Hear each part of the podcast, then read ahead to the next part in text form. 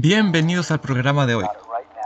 El día de hoy vamos a estar hablando sobre poesía, específicamente del libro De la vida, su esencia, escrito por Pilar Saga.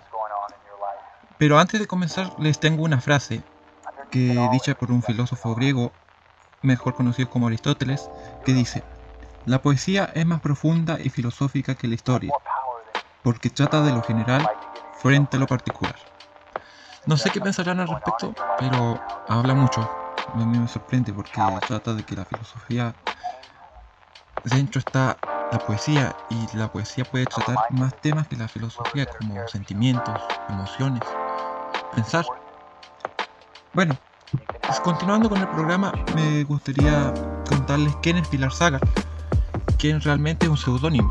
El verdadero nombre de esta poetisa es María Elena Guzmán, profesora de la educación general básica de la ciudad de Osorno bueno, Osorno está en la décima región en Chile, pero ella ya no es profesora, está retirada del mundo eh, escolar.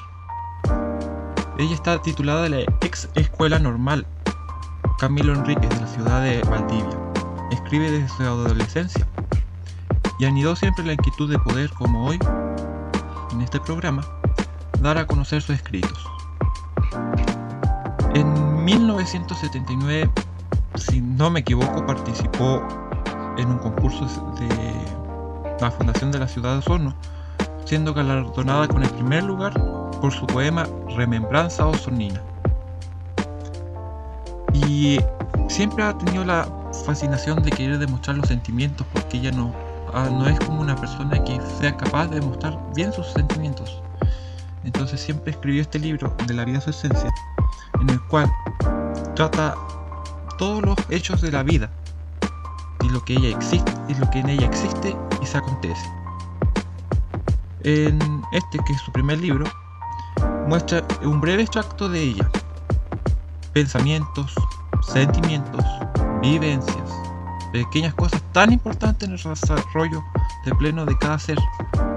Demuestra tantos sentimientos, tantas emociones, tanta pesar, tantas lástimas, tanta tristeza que ha tenido, pero siempre demostrándolo de una forma sutil, tranquila, siempre con sentimientos poco encontrados, así como se lo podría decir, eh, como con una pena trasfondo, pero siempre tratando de mostrar alegría.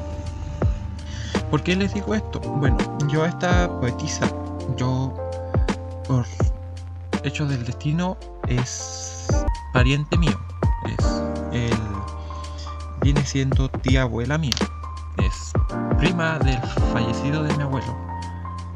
Y yo siempre no sé si existirá más copias de este libro, pero si hay, deberían buscarlo. Tiene muy buenos poemas.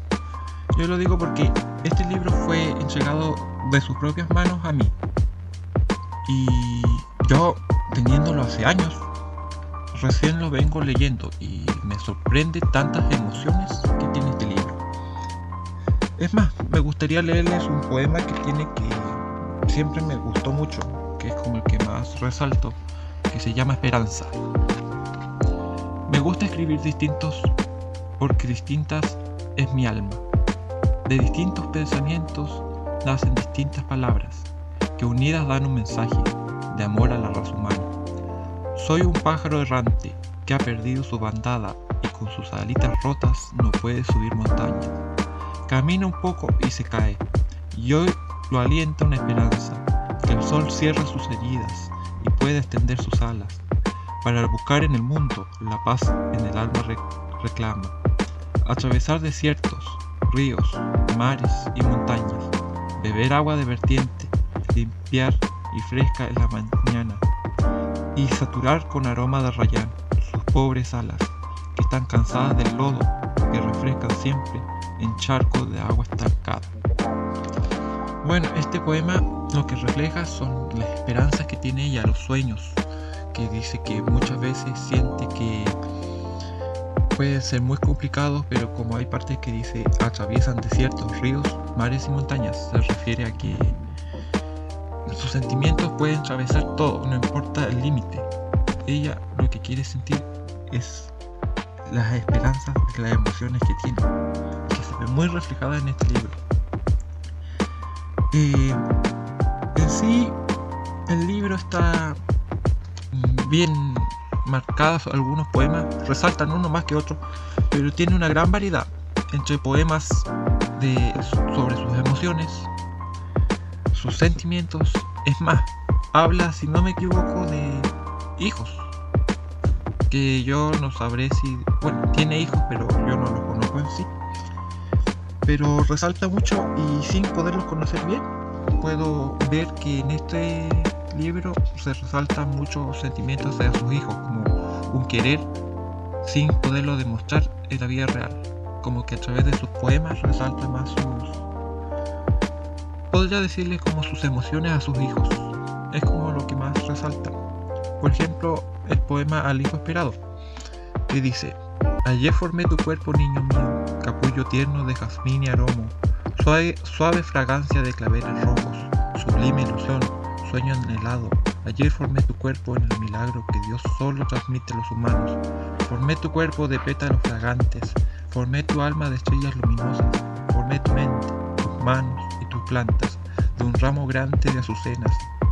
Formé tu corazón del néctar puro, que cual prodigio producen las abejas, que nunca lleve rebeldía innata, que nunca odies y jamás maldigas, que de tus labios solo broten rosas, que de bondados, bondados se rodee nuestra vida, que nunca copies mis ojos en tus ojos, que nunca copies mis manos en tus manos, ni mi figura, que nunca mi mirada en tu mirada sea reflejada, que sea sano, robusto como, un roble, que sea recto cual tronco de eucalipto, que sea humilde cual sauce en el estero, que en la fragancia del aroma se sature vuestro espíritu.